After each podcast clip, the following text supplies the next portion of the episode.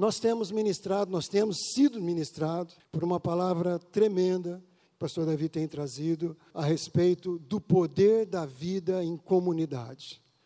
E eu pedi autorização dele para usar, inclusive, o mesmo tema, o mesmo título, para dar sequência eh, nesse tema, que é tão abençoador, gente. Desde que ele começou a ministrar, Deus tem tocado o meu coração, porque é um tempo novo para a igreja, é um tempo da gente valorizar, da gente descobrir a importância de vivermos em comunidade, de vivermos na igreja, a importância de valorizarmos não o prédio, mas aquilo que Jesus verdadeiramente veio para fazer, que é edificar as nossas vidas. Amém?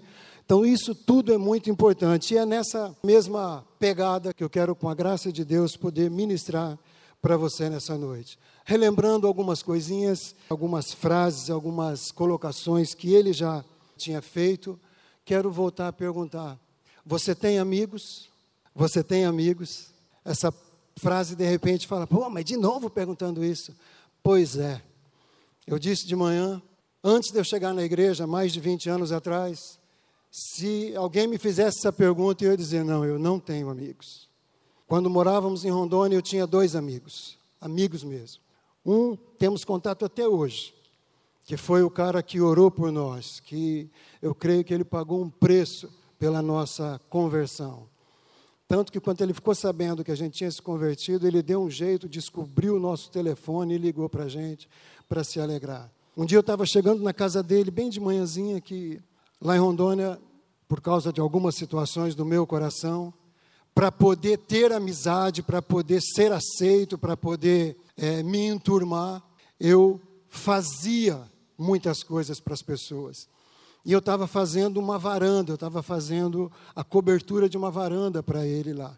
E eu cheguei bem de manhãzinha, do meu jeitão lascado assim, né? Sem Jesus, você imagina assim, com Jesus, às vezes eu já Imagina sem Jesus. Cheguei de manhãzinha lá falando alto, é, essa casa aqui, ninguém levanta e tal. E comecei, sabe, dei um chute no portão e fui entrando assim e tal. O cachorro dele começou a latir. Eu já falei, cala a boca, vira-lata. E fui entrando.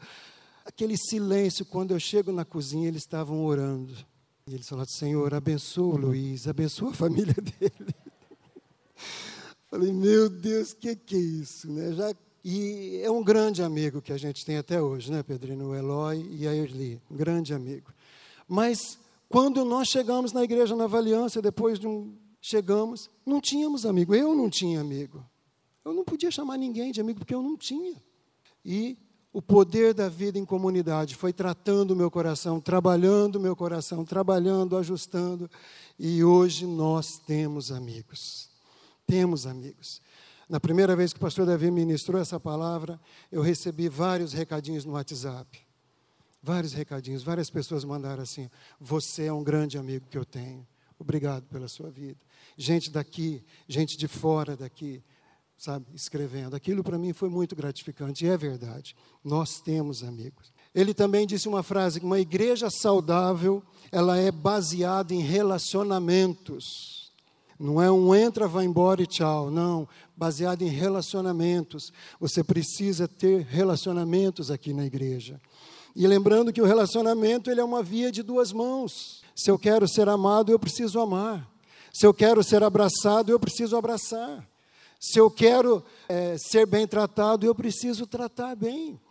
E Jesus diz ali, Mateus 7,12: assim em tudo Façam aos outros o que vocês querem que eles façam a vocês. É a regra de ouro, não é? o pessoal chama a regra de ouro do Evangelho. Tudo que você deseja que alguém faça por você, faça por ele primeiro. Semeie. Nós não podemos querer colher sem semear. Alguns anos atrás, quando a gente fazia o encontro lá no Manaim, no período da tarde tinha uma palavra, e o pastor Eduardo ministrava, e para despertar o pessoal antes, ele falava muito disso que era a semeadura do abraço. O abraço é uma das coisas que você semeia e imediatamente você colhe. Não é verdade? Quando você dá um abraço, o que, é que você ganha? Na mesma hora. Ele ainda falava abraço em X. Sabe o que é abraço em X? É levantar as mãos assim. Porque tem gente que abraça assim, né? Já abraçou alguém que não te abraça? Quem já abraçou alguém que não abraça? Coisa linda, né, gente? Se você abraçar um cachorro, às vezes ele corresponde mais do que aquela frieza. Mas sabe por que isso? Às vezes é a pessoa que não aprendeu ainda a vida em comunidade. Nessa igreja, uma das primeiras coisas que nós aprendemos foi abraçar. Abraçar e ser abraçado. O Eli não está aqui agora, mas o Eli, ele tem um abraço, ele tinha um abraço que deixava a gente sem fôlego. Literalmente, ele fazia questão de pegar por baixo assim, e quando a gente falava, né, quando a gente ia falar alguma coisa, uh, não saía, ele travava assim a gente. Sabe, aquele abraço de urso mesmo, muito gostoso. E para você ter amigo, você precisa ser amigo. Amém? Para você ter amigos, você precisa ser amigos. Por exemplo, tem pessoas que sabem que podem contar com você? Tem pessoas que sabem, elas, aquilo é certo, ela sabe que se precisar, ela pode contar com você. Tem pessoas assim no seu relacionamento? Se tiver, então você está sendo amigo. Se não tiver, comece a orar para você ser essa pessoa para as pessoas ao seu redor, tá certo? Também ele colocou uma tabela aqui falando de consumidores e doadores. Achei muito legal. Gostei muito, porque sintetizou muito a vida de quem aceita o poder da vida em comunidade, tocando e transformando seu coração, e daqueles que ainda não se deixaram fazer, daqueles que ainda estão meio que patinando, meio que resistindo o poder da vida em comunidade. Os consumidores são esses que ainda estão resistindo, e os doadores são aqueles que já aceitaram essa vida, já mergulharam nessa vida, já se envolveram. Eu disse de manhã que, estudando aqui, quando eu comecei a ler de novo, quando ele ministrou, não, não caiu minha ficha, mas quando eu estava estudando para ministrar, eu comecei a ver. Eu e a Pedrina éramos tudo isso aqui, do lado consumidor. A gente chegou desse jeito na igreja, desleal, desonrando. Desonramos muitas vezes nossos pais, dissimulados, fingidos, egoístas, melindrosos. A gente via problema em tudo, mais eu. Ficar na plateia, movido por crítica. Essa deslealdade aqui, eu estava lembrando, se manifestou de uma maneira tão interessante. Quando os nossos filhos eram pequenos, o Daniel e o Paulinho, quase a mesma idade do nosso filho Pedro. E um dia a pastora Marúcia, acho que foi trabalhar, não era pastora na época ainda, perguntou se podia ficar lá em casa. Aí a Pedrina, na época ela trabalhava na igreja, então deixou, ficaram os três lá, naquele momento a Pedrina estava em casa, naquele período da tarde, e ficaram os três brincando e tal, tal, tal. No final do dia a pastora Marúcia veio buscar, não sei se o Paulão estava junto, e ela perguntou, P, foi tudo bem? A Pedrina falou, foi, foi. Foi sim, tranquilo. Só que passou uns dias, na época o pastor Paulo e a pastora Velma, que hoje estão em Florianópolis, eles faziam parte da administração da igreja. Aí a Pedrina conversando com a pastora Velma e comentou do trabalho que esses dois meninos deram, junto com o Pedro, Paulinho e Daniel. Eu não sei se brigaram, a gente tentou lembrar, mas a Pedrina comentou. E aí, gente, como o poder da vida em comunidade é para a gente crescer, a pastora Velma foi falar com a Marúcia. Marúcia, olha, seus filhos ficaram lá né, com a Pedrina, tudo, e ela falou que deram um trabalho, né? E tal, e tal, e tal. A Marúcia ficou assim, mas. E tal. A Marúcia veio conversar com a Pedrina. Transparência, gente. Falou, Pedrina, você não falou que eles tinham se comportado? Você não falou que estava tudo bem?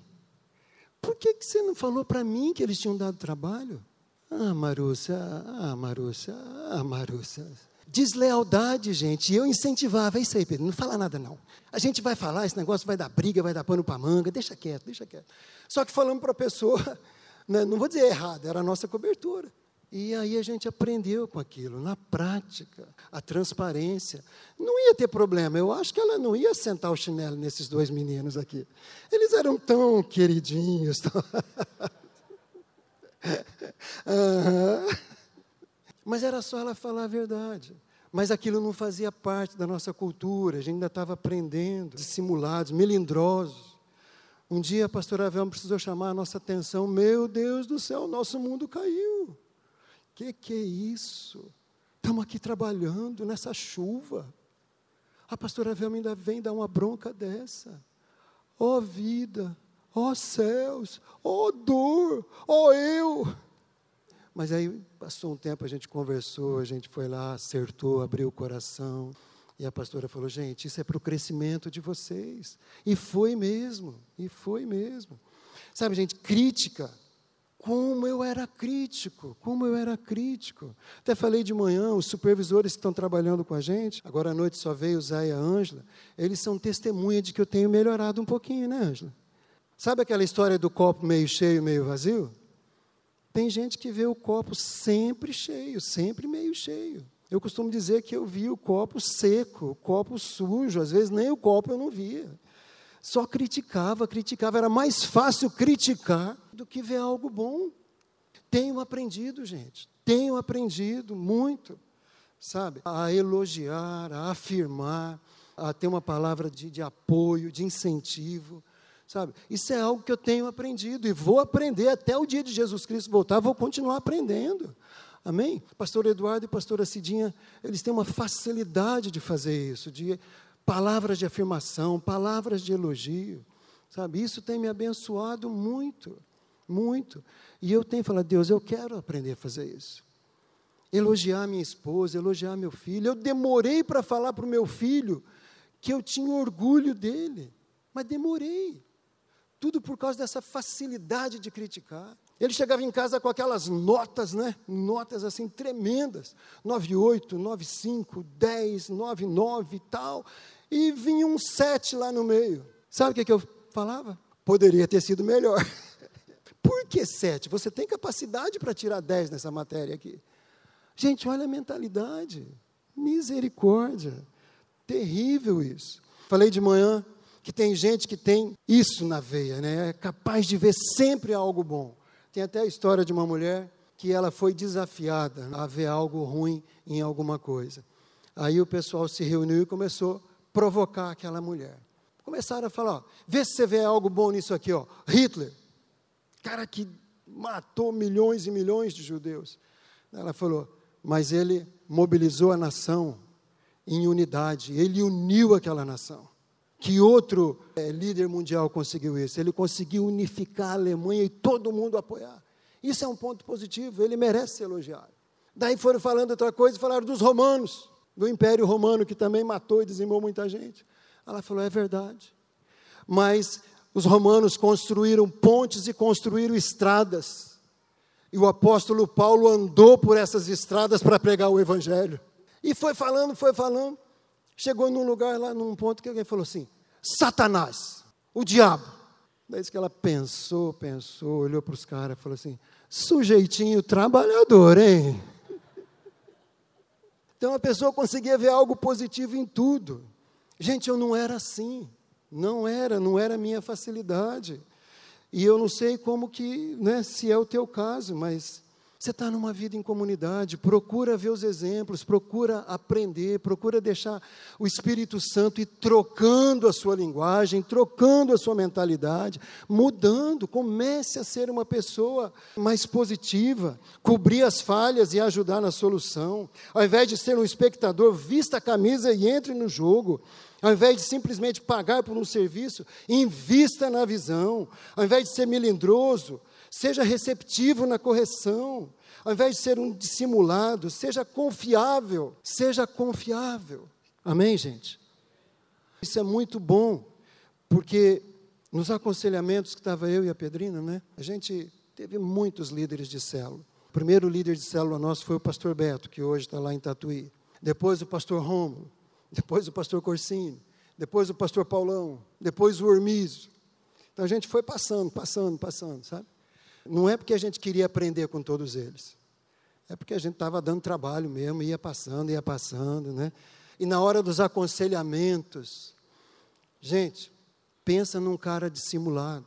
Eu sempre tentava sair pela tangente, sempre, mas a Pedrina nunca deixava.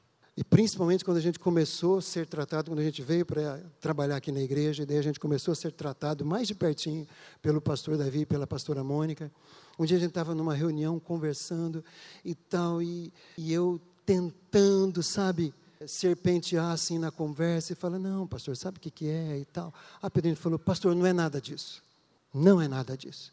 Esse camarada fez isso, isso, isso, isso, isso. Eu falei: Como que é? Ela me quebrou ali na hora, gente, e graças a Deus por isso. A partir daquele dia eu parei de tentar mentir perto dela, parei de tentar dissimular perto dela, parei de tentar fingir. E foi uma bênção para mim. Eu falei de manhã, mulheres, seja uma bênção para o seu marido. Se você vê que ele está querendo fugir do negócio, fala: não, ó, esse camarada aqui está querendo fugir. Sabe, não é assim. Lá em casa não é assim, pastor. Aqui ele está todo assim, mas lá em casa não é assim, não. Aí um dia eu se vinguei. Eu se vinguei. Eu, como diz o cara lá, eu se consagro. A gente tinha um problema, como eu falei, né? Para ser aceito a gente fazia de tudo. E a gente dava presente sem poder. Dava presente caro sem poder. A gente não tinha as coisas em casa e dava aquelas coisas de presente para os outros. A gente dá presente é uma benção, a gente faz isso. Temos aprendido a fazer isso, mas da maneira certa. E um dia ela prometeu para um noivo que ia dar um fogão Brastemp. Cinco bocas, logo quando surgiu. As mulheres aí sabem do fogão cinco bocas, que é uma benção, né? tem um bocão grandão assim. E ela prometeu para o noivo que ia dar. Aí um dia a gente conversando, falei, pastor Davi, essa daqui prometeu dar um fogão para o cara que vai casar. E olha o fogão que a gente tem em casa, era emprestado. Era um fogão velho, usado, bom, mas era emprestado.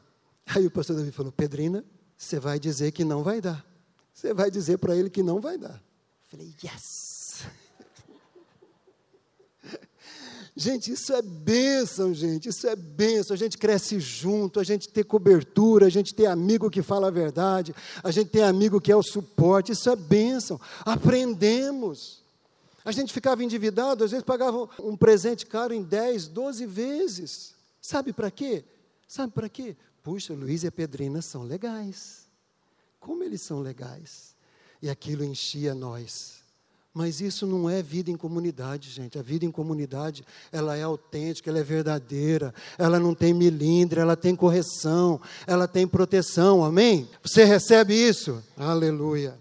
E, baseado nisso, continuando, eu quero usar um texto de Colossenses, onde o apóstolo Paulo, preocupado em manter a qualidade do povo daquela cidade de Colosso, ele está dando algumas instruções para a igreja, ele não está dando instrução para um indivíduo, ele está dando instruções para a igreja. Claro que cada indivíduo era beneficiado.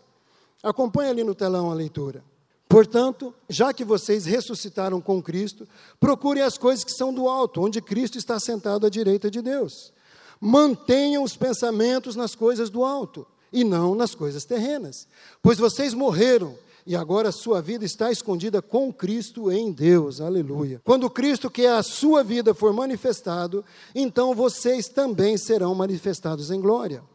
Portanto, como povo escolhido de Deus, santo e amado, revistam-se de profunda compaixão, bondade, humildade, mansidão e paciência. Suportem-se uns aos outros e perdoem as queixas que tiverem uns contra os outros perdoem como o Senhor lhes perdoou. Um texto simples, um texto lindo e um texto que tem tudo para a gente usar dentro dessa palavra. E eu destaquei três aspectos desse contexto aqui para a gente conversar um pouquinho. O primeiro deles, procurem as coisas que são do alto. Mantenham os pensamentos nas coisas do alto, onde Cristo está assentado do ladinho de Deus. E aí eu já vi várias vezes, essa palavra sempre mexeu comigo. E, e você fala, mas o que são essas coisas do alto? O que são essas coisas do alto? E no início dessa semana, fazendo devocional sobre esse texto aqui, comecei a orar, orar, e de novo essas coisas do alto. De novo, pensar nas coisas do alto e não nas coisas terrenas. E aí, eu comecei a olhar o material de estudo, as Bíblias, os comentaristas, tudo, né? E eu encontrei uma Bíblia. Eu falei, poxa vida, essa Bíblia aqui acho que vai me ajudar a saber quais são essas coisas do alto. Aí o autor do comentário colocou assim: faça a sua lista do que você acha que são as coisas do alto. Eu falei, me ajudou muito. Me ajudou muito isso. Mas aí eu comecei a orar, comecei a buscar, comecei a depender do Senhor. E primeiro veio no meu coração o que que não tem lá no céu? O que não tem lá aonde Cristo está sentado à direita de Deus? O que não tem lá? Por exemplo, lá não tem deslealdade. Tem deslealdade lá? Lá não tem desonra. Lá não tem rebeldia. Lá não tem inveja. Lá não tem inveja. Já pensou um anjo ficar com inveja do outro? Só porque a asa dele é menor do que a do outro? Só porque o outro está mais perto de Deus? Lá não tem preguiça. Deus dá uma ordem para o anjo fazer tal serviço, o bicho sai, vai e faz. Já pensou se fosse assim? Deus fala para o anjo: vai cumprir esse objetivo. O anjo fala: agora? Agora? Não pode ser depois do almoço? Depois do almoço a gente dá uma cochiladinha e tal. Vamos negociar. Não tem isso. Lá não tem milindre. Anjo melindroso. Já pensou? Deus entra, senta no trono dele. Daí os anjos falam assim: ó, viu? Nem olhou para nós. Nem ligou para nós. É assim mesmo. Tanto tempo servindo ele. Ele nem olha, ele nem liga. Podia pelo menos ter feito um, um joinha. Mas passou e sentou lá e nem ligou. Você acha que no céu tem anjo melindroso? Não tem. Não tem egoísmo, não tem crítica, não tem dissimulação. Lá no céu não tem consumidores. Amém, gente? Do lado de Deus, ali, as coisas do alto, lá não tem consumidores. Então, o que são as coisas do alto? O que, é que nós devemos pensar? Devemos pensar em paz. No céu tem muita paz, amém? E de lá emana toda a paz, toda alegria, o amor. Você não é capaz de amar. Nós dependemos desse amor que vem do alto no nosso coração. Aliás, a palavra diz que o amor de Deus foi derramado no nosso coração por meio do Espírito Santo que nos foi dado. Então nós não temos essa capacidade. Lá no céu tem domínio próprio. A justiça de Deus, não a nossa, não a do nosso tribunal superior, mas a justiça de Deus perfeita, que julga com equidade lá tem isso, são coisas do alto. A bondade de Deus, que ela é de geração em geração. Você que é pai, pense na futura geração. Como você vai transferir para os seus filhos a bondade de Deus? O que você está fazendo para transferir para os seus filhos a bondade de Deus? De que maneira você está agindo? Pense nas coisas do alto. A santidade de Deus, a presença de Deus, a perfeição de Deus as misericórdias de Deus. Gente, as misericórdias dele que são a causa de não sermos consumidos. Tudo isso são coisas do alto. A Bíblia diz, quero repetir, essas misericórdias, essa bondade, essa longanimidade de Deus, essa paciência de Deus, essa compassividade de Deus, tudo isso são as causas da gente não ser consumido. Por quê? Porque enquanto Ele está dizendo para a gente permanecer pensando nas coisas do alto, Muitas vezes nós passamos uma semana inteira sem pensar em nada do que vem do alto. Pensamos no trabalho, pensamos na competição do trabalho, pensamos em namoro, pensamos no egoísmo dentro do casamento, pensamos nas contas a pagar, pensamos no carro que queria comprar, pensamos na moto, na bicicleta, na casa, pensamos isso tudo e não pensamos nas coisas do alto. E daí Deus do alto da sua santidade, perfeição e beleza ele olha para o nosso coração e no nosso coração não tem nenhum ingrediente daquilo que o apóstolo Paulo diz que é para a gente pensar. E ele não nos fulmina por causa da sua misericórdia. A misericórdia dele é a causa da gente não ser exterminado. Você pode dizer amém? Você pode agradecer a Ele com um aplauso, porque você está vivo, eu estou vivo, por pura bondade dEle. Pura bondade dEle. Por isso que Paulo orienta Mantenha o pensamento nas coisas do alto e não nas coisas terrenas. Tudo que eu falei é bom? Claro que é. Precisamos de uma carreira, de uma profissão, precisamos de um trabalho. Tudo isso nós precisamos. Mas, gente, quando o nosso coração está nas coisas do alto, tudo isso vem como bônus. Ele acrescenta. Mateus 6 diz: Buscai em primeiro lugar o reino de Deus e a sua justiça e as demais coisas vos serão acrescentadas. Por que, que a gente está correndo atrás das coisas? Porque nós não estamos buscando o reino de Deus em primeiro lugar. Aí nós temos que correr atrás. E aí a gente fica cansado, fica estressado, fica desanimado, fica achando que Deus não está nem aí para a gente. Mas muitas vezes o nosso coração está no lugar errado. Amém, gente? E uma outra coisa também que para mim é algo que é do alto, é a igreja de Deus. Não o prédio, não a instituição físico-jurídica. Não. Isso faz parte da lei dos homens aqui na terra, isso é necessário.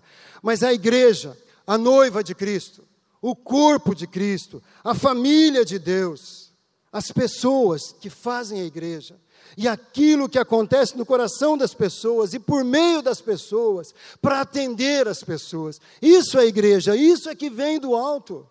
Não existe como eu e você pensar algo assim, gente. Isso veio do coração de Deus. Jesus veio para edificar a sua igreja. O pastor Davi disse uma frase e eu dei uma esticadinha nela. A frase é a seguinte: a igreja é formada por pessoas imperfeitas, como eu e você, para servir pessoas imperfeitas, como eu e você, para atrair mais pessoas imperfeitas ainda, como eu e você. Porém, de forma que todas juntas sejam aperfeiçoadas de fé em fé até o dia de Cristo. E Deus hoje confirmando essa palavra através da vida do Vinícius, dizendo que muitas vezes existe um véu nas nossas vidas, mas o véu foi retirado. E às vezes nós enxergamos algumas situações difíceis, contrárias. Mas essas situações não podem ser impedimento para você continuar seguindo, porque sempre tem uma glória maior, sempre tem um outro estágio para você vencer. É isso que é de glória em glória, de fé em fé, de patamar em patamar. Nós não podemos deixar que as situações contrárias nos derrotem, amados, porque nós temos um escape, o Espírito Santo que habita em nós. Ele nos fortalece, Ele nos lembra da palavra, Ele nos anima, Ele não nos deixa sozinho, Ele nos coloca em comunidade, Ele nos coloca na igreja. Nós não devemos ficar sozinhos. Amém? Mas não espere perfeição de ninguém. Não espere. Você pode esperar disposição. Os nossos líderes de célula, todos eles, têm uma disposição incrível de servir. Todos eles usam seus próprios recursos. Todos eles abastecem o carro do próprio salário deles quando vão fazer uma visita, quando vão na célula. Todos os anfitriões, quando abrem a sua casa, abrem com seus próprios recursos. São pessoas imperfeitas, mas que têm uma tremenda disposição em servir. Quando fazem uma visita, quando estão aconselhando, quando estão pastoreando, é essa disposição. Conte com isso. Conte com isso. E não fique esperando, não fique tendo expectativas irreais, coisas que o ser humano muitas vezes não vai dar conta. Às vezes, amado, às vezes, em vez de buscarmos na fonte, que é o próprio Deus, nós queremos uma resposta de uma pessoa. É muito importante a resposta da pessoa. Mas às vezes a gente quer a resposta porque a gente não quer buscar e não quer esperar Deus. Essa é a verdade. Você buscar ajuda, você confessar, você, tudo isso faz parte da vida da igreja. Mas às vezes, às vezes, a gente não quer isso. Um outro aspecto desse texto, revistam-se. Esse termo, revestir-se. Portanto, como povo escolhido de Deus, santo e amado, revistam-se de profunda compaixão, bondade, humildade, mansidão e paciência. Gente, nós não nascemos com essas qualidades. Nós não nascemos é, com compaixão. Nós não nascemos bondosos, nós não nascemos humildes, nós não nascemos mansos e nós não nascemos com paciência. Tenta convencer uma criança que está cheia de cocô e com fome a ficar quieta. Tenta. Fala, paciência, filho, que isso? Só faz duas horas que você está com esse montão de cocô aí, daqui a pouco a gente limpa. Paciência. Tenta convencer uma criança que está com fome. E eu quero que você leia ali comigo. Ó. Não se trata de sugestão. Isso aqui é uma ordem. Preste atenção. O apóstolo Paulo, inspirado pelo Espírito Santo, está me dando e está te dando uma ordem que você deve se revestir de compaixão, de bondade, de mansidão, de humildade, de paciência. Você pode falar, ah, não, isso não é comigo, não. E não é comigo também, gente. Tem gente que fala, nossa, pastor, você é tão manso. Aí às vezes eu falo, vai perguntar para minha esposa como eu sou lá em casa. Porque lá em casa que o negócio é diferente, amado. Gente, Está difícil de ter paciência nos dias de hoje, sim ou não? Aonde você vai? Está difícil de ter paciência. Está difícil de ter bondade, está difícil de ter humildade. Só um parênteses aqui: humildade não é sinônimo de pobreza, viu, gente? Humildade é um coração de servo, um coração quebrantado, é um coração verdadeiro, é um coração submisso, é um coração que presta contas, é um coração que não se orgulha. Isso é humildade. Isso é humildade. Não é sinônimo de pobreza. De manhã eu falei que, pela graça de Deus, eu entrei definitivamente agora na linha dos idosos. Eu sou um homem idoso, eu e minha esposa completamos 60 anos agora no final do ano e somos muito felizes. Temos a credencial da CMTU para a gente parar naquelas vagas preferenciais.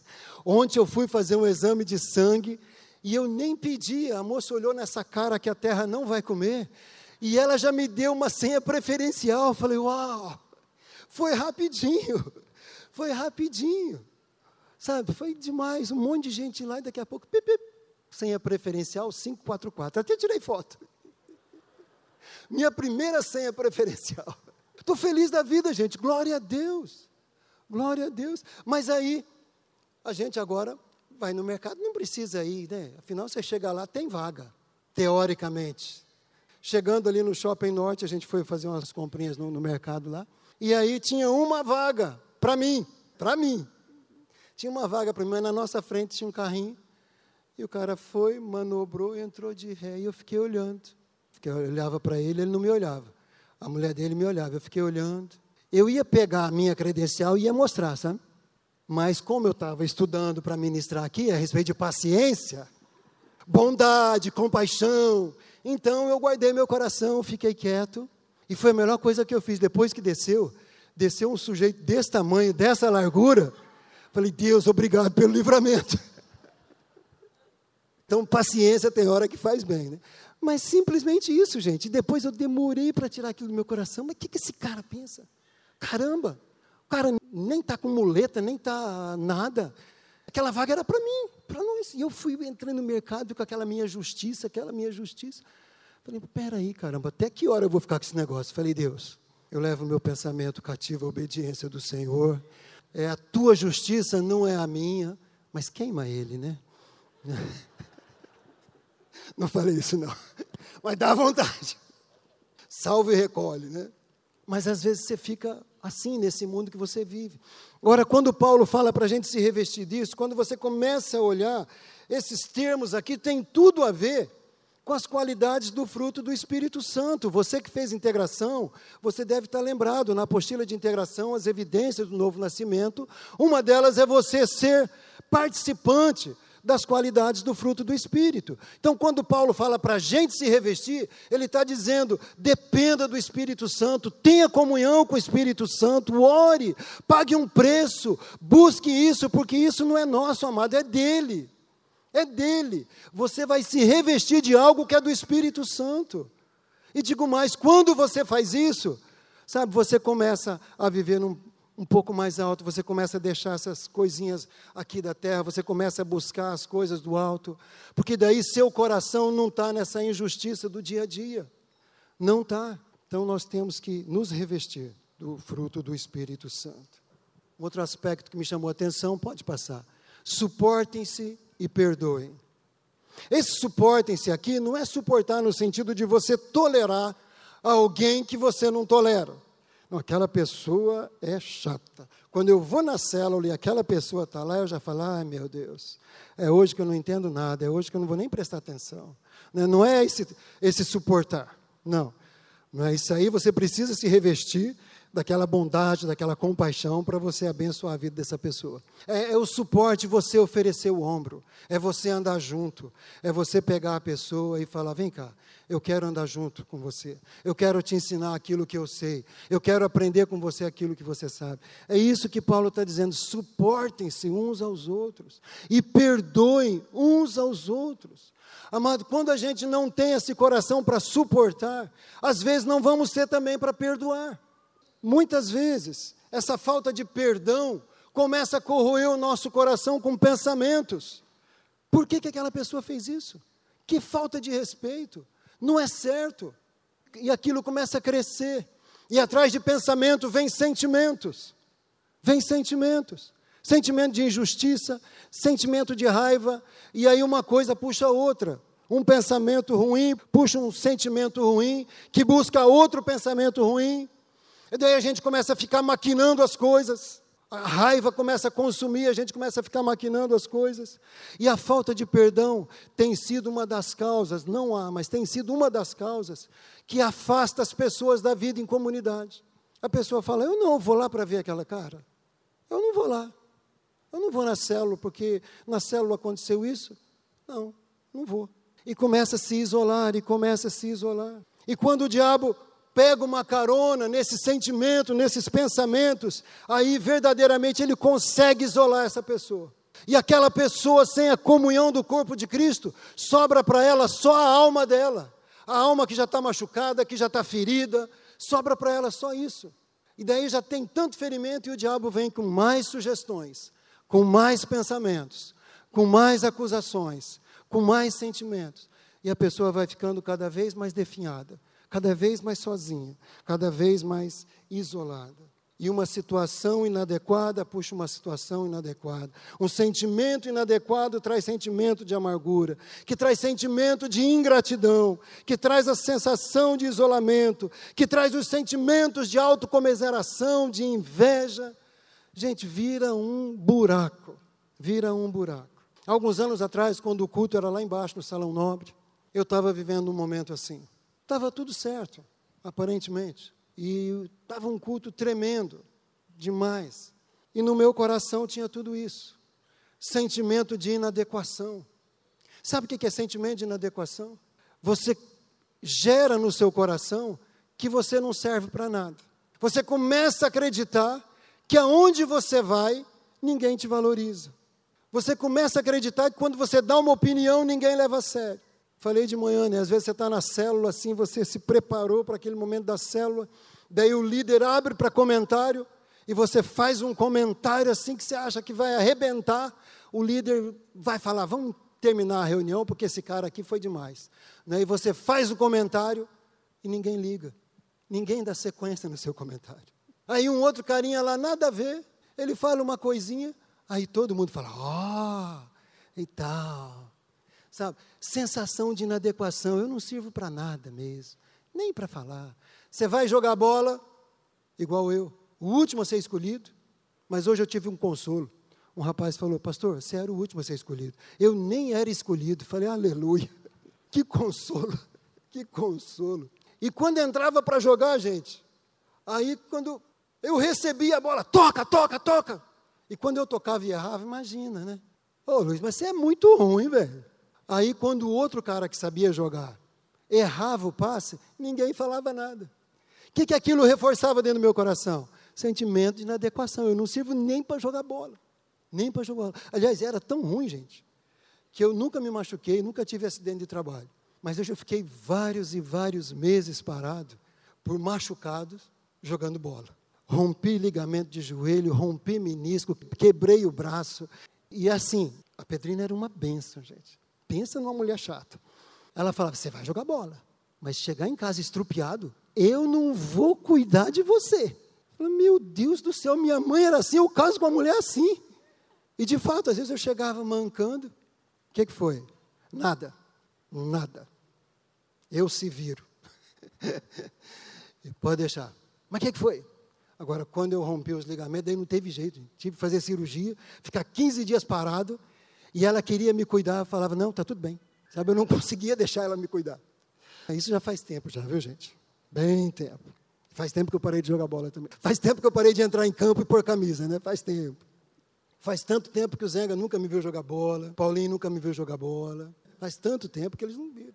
Glória a Deus. Então, quando eu estava ali me revirando nesses sentimentos, né, sentimento de inveja, sentimento de querer me isolar. Sabe por que, que eu queria me isolar, gente? Eu pensava assim, eu vou me isolar, eu vou ficar quieto, eu vou sair sem ninguém perceber, que é para ver se alguém percebe a minha ausência. Gente, a pessoa doente de alma tem isso. Ela não vai nos lugares para ver se alguém percebe a falta dela. Aí quando ninguém liga, ela fala: "Tá vendo? Eu não sirvo para nada mesmo". Eu estava ali mergulhado nisso. Ó oh Deus, ó oh vida, ó oh igreja, ó povo, ó céu, ninguém me ama, ninguém me quer e tal e tal. De repente, sabe, eu escutei uma voz assim, bem audível. Eu escutei o Espírito Santo falar ao meu coração: estes seus sentimentos são uma desonra para mim e são uma desonra para a obra que meu filho fez na cruz. Você ficar nesse lugar desonra a obra do meu filho na cruz por tua vida. Gente, aquilo foi um baque, mas foi um divisor de águas no meu coração. A partir daí eu comecei a pesquisar e ler livros sobre sentimentos, sobre pensamentos, sobre alma, ver o que, que a Bíblia diz, e eu comecei a lutar. Você pode falar, pastor, você está totalmente curado? Não, não estou. Mas hoje eu tenho todas as ferramentas disponíveis para eu combater esses sentimentos e esses pensamentos. Sabe por quê? Porque Satanás não desiste. De vez em quando ele arma uma para mim e está eu lá de novo com sentimento de inadequação, com sentimento de inferioridade, com sentimento ruim. Mas aí eu lembro da palavra de Deus. Eu lembro que o meu Senhor veio para me curar. Eu lembro que o meu Senhor morreu naquela cruz e eu estava lá com Ele para ser curado de toda a enfermidade no meu corpo, na minha alma e o meu espírito foi recriado. Amém, gente? Para mim e para você isso está disponível. Por isso que é uma desonra. Por isso que quando a gente está na igreja, quando a gente participa da ceia, do corpo e do sangue de Jesus, quando a gente está aqui envolvido e a gente ainda se deixa levar por esse tipo de sentimento, por esse tipo de pensamento, nesse sentido de querer se isolar, isso se torna uma desonra para Deus. Isso se torna uma desonra para aquilo que Jesus fez. É como se a gente dissesse: Senhor, o que você fez na cruz, para mim não tem valor nenhum. Porque desonra é isso, desonra é você não valorizar. Desonra é você não ter estima por aquilo ou por alguém. Isso é desonra. Para o Evangelho ser pregado, amado, e para a igreja ser edificado, Jesus precisou morrer na cruz. Então nós vivemos algo que custou a vida da pessoa mais importante que já pisou nessa terra. Igreja não é brincadeira. Igreja é algo sério. Igreja é vida, igreja é bênção. Isso tudo aqui, gente, tem proteção, tem cura, tem apoio. Nós não podemos nos isolar, deixar de lado isso e achar que podemos viver sozinho ou criticar a igreja, não podemos. Tem gente que fala: "Eu tô com Deus, eu amo Jesus, mas eu não suporto a igreja". Gente, é a mesma coisa de você dizer para um homem casado, para mim, para qualquer outro homem casado, olha, eu amo você, gosto de estar com você, mas a sua esposa é uma jararaca, não quero nem chegar perto dela. O que, que você acha que eu vou fazer com um cara desse? Eu vou querer ele como meu amigo? Agora, o que, que você acha que o Senhor pensa? Ele morreu pela igreja e alguém, e você, alguém fala assim, ó, eu amo Jesus, mas não suporto a igreja. O que, que você acha que ele pensa? O que, que tem no coração dele nessa hora? Se ele morreu pela igreja. Agora pensa o seguinte: como eu falei, a igreja não é feita de pessoas perfeitas. O único perfeito foi o Senhor Jesus. Mas são pessoas que têm disposição, são pessoas que têm pago um preço, são pessoas que amam esse lugar. E não adianta você procurar em nenhum outro lugar aquilo que só encontra na igreja, mano. Não adianta. E a igreja é o único, é o único ser vivo, é o único movimento, é a única instituição, se é que podemos assim, que cura, que liberta, que salva mais pessoas ao redor do mundo, que transforma vidas. Nenhuma outra instituição faz o que a igreja faz. Nenhuma outra instituição tem tanto benefício para o ser humano como a igreja tem. Nenhuma. Nenhuma. Nenhum clube, nenhum. nada, nada. Sociedades ou outras religiões, nada. Nada.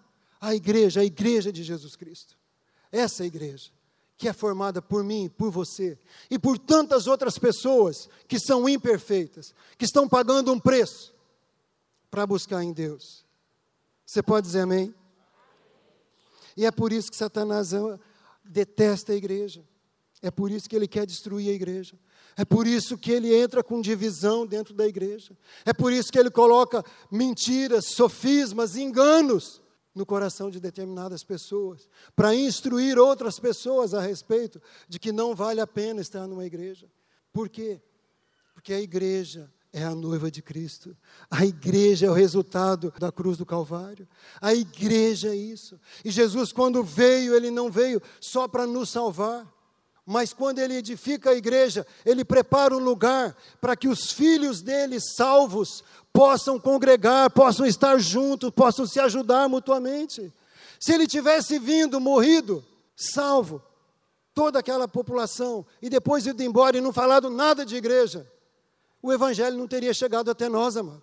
O Evangelho só chegou até nós por causa da igreja, porque eles congregavam, eles pagavam preço, eles confessavam suas necessidades, eles se ajudavam mutuamente, e aí o Evangelho cresceu e se propagou por todo o mundo conhecido da época, e chegou até mim, chegou até você, e é por meio da igreja que o Evangelho vai alcançar as próximas gerações, amém, gente? É por meio da igreja, não é de outra forma, aleluia. Mas nós corremos um risco, amado, quando aceitamos tantas sugestões do maligno nós corremos um risco de deixar o engano entrar no nosso coração. Tem uma frase do John Bevere: o engano, ele é enganador. Mas o pior é que a pessoa enganada acredita que está certa. Você já tentou lidar com alguém que você sabe que a pessoa está enganada? Mas ela acredita que ela está certa. Esse é o pior desse espírito de engano. É essa convicção que a pessoa tem de que está certa, de que todo mundo está errado. Aí você fala, mas aí como que a gente vai saber quem está certo e quem está errado? Por meio disso aqui, ó. Pois embora vivamos como homens, não lutamos segundo padrões humanos. As armas com as quais lutamos não são humanas, mas pelo contrário, são poderosas em Deus para destruir fortalezas, enganos. Destruímos argumentos e toda pretensão que se levanta contra o conhecimento de Deus e levamos cativo todo o pensamento para torná-lo obediente a Cristo. Então, essa é a maneira de você saber se os seus pensamentos são pensamentos de engano ou não. Leva eles para a palavra de Deus, apresenta seus pensamentos para torná-los obedientes à palavra de Cristo. Lembra que você não luta com armas humanas. Lembra que você não luta com a sua razão. Nós lutamos com as armas que são poderosas em Deus. E se você tem algum sentimento, algum pensamento, fala para o Senhor, Deus, eu te entrego esse pensamento, eu te entrego esse sentimento. E se for um sentimento e um pensamento legítimo, lícito, ele vai guardar, ele vai frutificar, ele vai te abençoar. Mas se for um pensamento de engano, ele vai tratar, ele vai tirar da sua vida, ele vai te orientar e vai mudar seu coração. Por isso que nós precisamos da palavra de Deus. Nós não podemos viver fora disso, amado. E é na igreja que nós crescemos, é na igreja que nós somos curados, é na igreja que somos abençoados.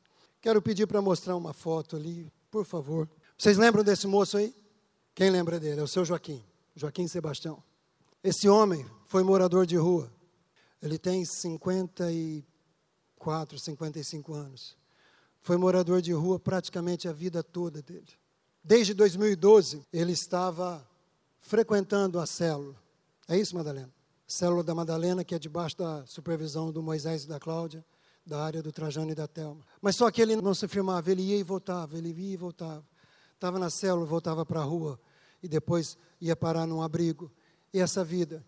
E aí, a célula orando, a célula investindo, a célula cobrindo, a célula amando, a célula vivendo isso, essa igreja, levando para o coração desse homem essa igreja. E aí, há quase dois anos atrás, ele veio, tomou a decisão de vir, fez a classe de integração, foi para o encontro, teve o um encontro com Deus, deu um testemunho lindo aqui que emocionou a gente, a gente chorou para caramba. Ele contou resumidamente a história dele aqui, como foi, como foi a luta dele. E desde então esse homem, olha lá a foto dele testemunhando aqui. Desde então esse homem está limpo. Esse homem parou com o vício, parou com tudo e morando ali na casa do bom samaritano. E ali ele conheceu aquela mulher que está do lado dele. Ela trabalhava lá. E ela começou a reforçar no coração dele tudo aquilo que ele ouvia aqui. E ela começou a falar: olha, só Jesus, só Jesus. Ela tem uma experiência muito legal com Deus. E aí começaram a ter uma amizade, ter uma amizade. Ontem foi o casamento deles. Pode aplaudir o Senhor. Ontem fizemos o casamento deles. Isso é igreja, gente. Quando nós deixamos e aceitamos, Deus faz e faz além de tudo que nós pensamos ou pedimos. Ele só queria parar com aquela vida. E ele parou com aquela vida. Deus deu uma esposa para ele. E hoje ele tem um endereço, ele tem uma casa, ele tem uma família. Amém? Foi muito gratificante estar ali no cartório ontem e poder ouvir o juiz de paz dizer: vocês formam uma família diante da Constituição brasileira. Gente, que tremendo! Um homem que não tinha nada, mas por causa do poder da vida que a igreja pode infundir no coração das pessoas. Obrigado, Madalena, obrigado por todo o investimento. Tremendo isso, tremendo. Amados, é isso. Falei também de manhã, o pessoal que está voltando da praia, né? Dois ônibus lotados de pessoas acima de 60 anos. Pessoas que de repente nunca tinham tido o privilégio de estar num lugar daquele. E eles foram para uma praia linda, gente, São Francisco do Sul. Foram para um lugar lindo, eu não vou falar o nome aqui para não fazer propaganda, mas é lindo o lugar que eles foram. Uma pousada com preço diferenciado. Eles não foram para um. sabe? Eles foram para uma pousada muito top, muito legal estão lá sendo abençoados, passaram a semana inteira, enquanto você estava lá trabalhando, bem tranquilo no seu serviço, trabalhando, eles estavam se lascando lá, naquele sol, aquela água salgada, aquele negócio. Isso é igreja, gente. Quantos desses idosos não iam participar de nada disso se não fosse a igreja? Quantos? Quantos? De manhã eu disse que com muita alegria nós pudemos fazer o velório de alguns deles que estão com o Senhor. Pessoas que, se não fosse o ministério Ina Viva Mais, não teriam um relacionamento, não teriam Jesus Cristo no seu coração como Senhor e Salvador, iam enfrentar a morte e iam viver separados de Jesus o resto da vida, para toda a eternidade. Mas por causa do ministério que a igreja tem investido, eles estão com o Senhor. Amém? As crianças, as crianças aqui sabe? Não são simplesmente guardadas lá num lugar enquanto você está aqui. Elas ouvem o Evangelho, elas ouvem uma ministração, elas ouvem uma palavra. Elas são desafiadas a terem uma vida de santidade, não é isso, pastor Wagner, pastora Simone? Elas são desafiadas a terem uma vida de santidade. Elas são desafiadas a serem submissas aos pais. Ministério de adolescentes, ministério de jovens, ministério de jovens adultos. Gente, isso é igreja, amado. É valorizar a pessoa. Pessoas imperfeitas que valorizam pessoas imperfeitas, mas tem muita disposição aqui no nosso coração para poder servir vocês, para poder servir a igreja. Amém? Falei de manhã do pastor Wagner. Pastor, quando ele se converteu, eu tive o privilégio de ministrar a aula sobre batismo para ele na minha casa. Ele tinha perdido, né? Não foi. No dia que teve, né? Daí eu tive que repor a aula. Aí lá na minha casa, ministrei a aula sobre o batismo, daí logo no domingo, acho que foi no meio da semana, e no domingo foi o batismo, ele se batizou. Depois, quando a gente veio para esse lugar aqui, eu convidei ele para trabalhar aqui como vigia. A gente passava a noite aí cuidando dos templos, dos salões. Tem lá o Antônio, levanta a mão aí, Antônio. Levanta a mão, negão. Esse negão lá também, um homem de Deus, não é consumidor de jeito nenhum. Trabalhou aqui também, serviu nessa casa. É um evangelista tem uma faculdade, serviu muitos anos na Zona Sul. Aí terminou o projeto lá, ele falou: Pastor, pastor, eu não quero ficar aqui sem trabalhar. Vou voltar para o centro. Aí já está envolvido no DJ, já está envolvido com um monte de coisa. Mas o pastor Wagner, como aqui, correndo para cima e para baixo, arrumando cadeira, a gente arrumava junto. E tem uma história, dá tempo de contar, tem uma história muito legal quando a gente fazia Páscoa das Nações. Muitos de vocês lembram. Nesse lugar aqui assim tinha uma quadra e várias barracas foram armadas aqui. E naquele ano a gente teve uma, um, um, acho que foi o pastor Paulão, representou a Holanda. Gente, o que, que tem de mais típico para representar a Holanda? Trouxeram uma vaca holandesa. Tirava leite e tudo, a criançada brincava. Só que tinha um problema, a vaca era acostumada com movimento. E ela ficou duas noites aqui com a gente. E aí chegou de noite, ela começou a mugir. Oh! Aquele silêncio aqui, tinha vizinho aqui ainda, onde hoje é o estacionamento, tinha duas casas que era, tinha gente morando. E a vaca começou a mugir. E alto, daí o Wagner estava arrumando umas cadeiras lá para baixo e eu fui lá conversar com a vaca, para ver se ela ficava quieta. E não é que deu certo, gente. Aí quando ele terminou, eu falei, Wagner, você fecha a noite agora conversando com essa vaca aí. Lembra disso, Wagner? E ele arrumava as cadeiras e de vez em quando, e aí, tudo certo? Fazia barulho e a vaca foi ficando quieta. Mas ele aceitou tudo aquilo que a vida em comunidade foi proposto para ele e hoje é um pastor. Brigo e Márcia também foram da nossa área, foram membros da nossa célula. A Márcia foi evangelizada pela Pedrina, também são pastores. Sabe, amado, isso é vida de igreja. Uma vez eu dei um conselho errado para eles. Tinha uma situação, eles eram coordenadores, não eram pastores ainda. E eles falaram: ah, a gente está querendo fazer assim, assim, assim, assim. Eu sei que era uma situação que arrebenta mesmo. Né? Eu falei: vai, pula com os dois pés no peito, faz isso, estamos juntos, vamos orar. Aí cheguei na igreja, aquela interrogação: peraí, eu vou consultar meu pastor. Falei: Davi, eu dei um conselho para o Brigue Márcia assim, assim, assim, assim. Ele falou: não, Luiz, está errado. Falei: caramba. Aí voltei e falei: ó, eu errei, me perdoa, eu dei um conselho errado não é assim. Falei com o pastor Davi, então o conselho é assim, assim, assim. E foi bênção, né? Foi bênção. Sabe, gente? Eu podia ter falado, poxa, mas agora eu já falei. Que, que é isso? Eu vou tirar o que eu falei? Eu sou pastor sobre a vida deles. Eu aguento. Gente, mas eu ia esculhambar com a vida deles e dos filhos deles. Mas eu voltei atrás e pedi perdão. Isso é igreja, gente. Eu aprendi, eles aprenderam. E mudou. Dali para frente mudou muita coisa. Sabe, isso é igreja. Nós temos que viver, sabe, com essa mentalidade. Isso é igreja. Deixa eu te falar uma coisa. Às vezes nós temos dificuldades para submissão. Às vezes nós temos dificuldades para confessar o nosso coração e aceitar a correção, a orientação. Nós temos dificuldade. Mas é na igreja que essas barreiras devem ser quebradas. Não tem outro lugar, gente. Não tem escola. Não tem sociedade, associação, não tem. Sabe? É aqui. É onde tem pessoas que amam a sua vida, tem pessoas que semanalmente estão orando por você, estão pagando um preço. O prazer dessas pessoas, líderes, previsores e pastores, é ver você crescer. Uma, sabe, é uma alegria ver o Wagner como pastor, uma alegria tremenda. O Briga e a Márcia como pastores. Mas é uma delícia ver isso, gente, e tantas outras pessoas que a gente pode começar investindo, investindo, e a pessoa vai crescendo, vai se deixando tratar. Sabe, é uma alegria para mim também estar tá nesse lugar aqui. Isso aconteceu porque nós deixamos o nosso coração ser tratado, ser moldado. Não tem outro jeito. Não tem, eu não nasci pastor, eu não nasci assim.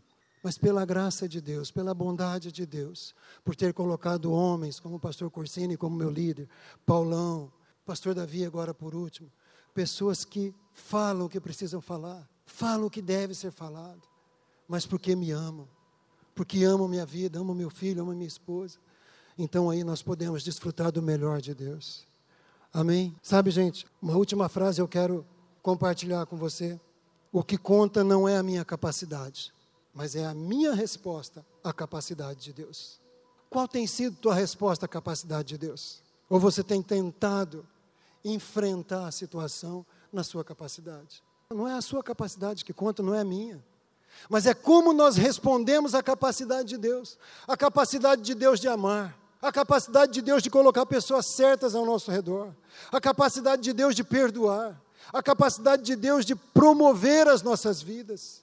Como você tem respondido a essa capacidade? E qual é a capacidade do Deus que você serve? É um Deus capaz? Ou você tem dúvidas a respeito da capacidade dele?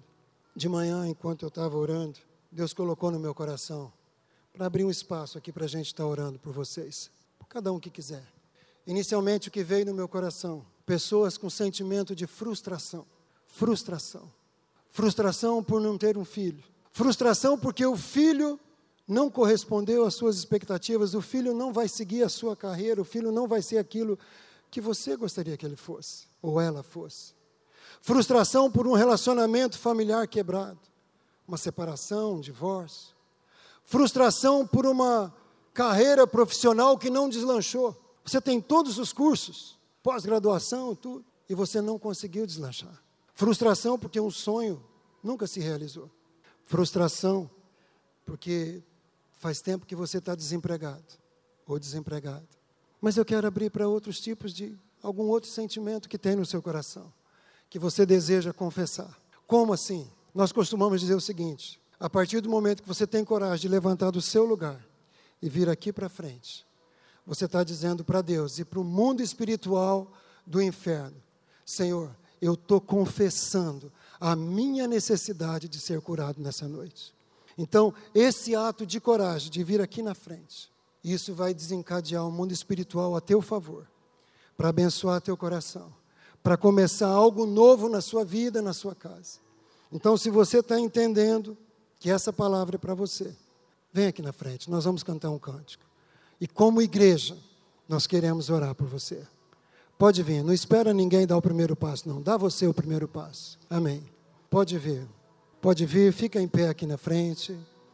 A igreja vai orar com você, por você. Que quando um membro está sofrendo, todo o corpo sofre. Então nós queremos isso. Nós queremos orar com você.